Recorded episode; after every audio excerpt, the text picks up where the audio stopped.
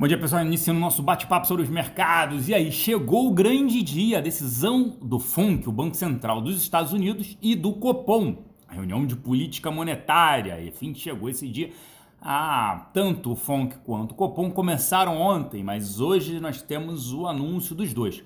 A gente não deve ter surpresa, já vem falando sobre isso aqui. Redução de juros nos dois países. Por lá nos Estados Unidos o corte deve ser de 0,25 e por aqui 0,5 ponto percentual. Com a Selic atingindo, renovando a mínima histórica de 5,5%.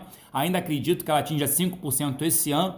Alguns especialistas estão falando abaixo de 5%, mas eu prefiro esperar um pouco mais para isso. Eu não acredito nos 5% né, de, de alvo aí para a Selic. Vale ressaltar que ontem o Fed de Nova York fez uma recompra no valor de incríveis 53 bilhões de dólares em títulos públicos. Isso para garantir liquidez ao sistema. Hoje, o Fed de Nova York deverá fazer novas recompras também.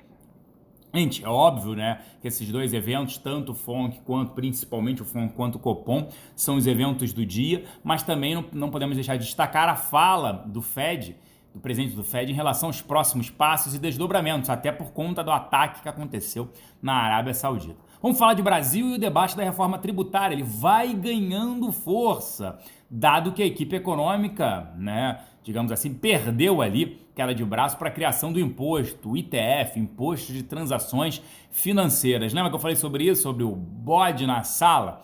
É verdade. PG, que não é privatiza geral, mas Paulo Guedes está buscando novas fontes de receita para bancar a desoneração da folha de pagamentos. A ideia é criar, gerar né, mais empregos aí para uma economia que tem uma taxa de desemprego ainda muito alta, infelizmente. Só, enfim, Hoje é um dia de agenda pesada, com investidores aguardando o Fed, as bolsas sem uma direção ainda definida, petróleo em queda, depois da queda de quase 8% ontem, a commodity segue em queda, principalmente por conta da retomada da produção da commodity, né, por parte da Aramco, a estatal da Arábia Saudita. Vou falar, a bolsa, né, por aqui retomou ali a 104, mais de 104 mil pontos. A máxima até agora foi cento e pouco mais de 106 mil pontos. Mas vale destacar que vários fundos, fundos de investimento em ações, eles estão com uma rentabilidade superior à de quando o Ibovespa estava 106 mil pontos.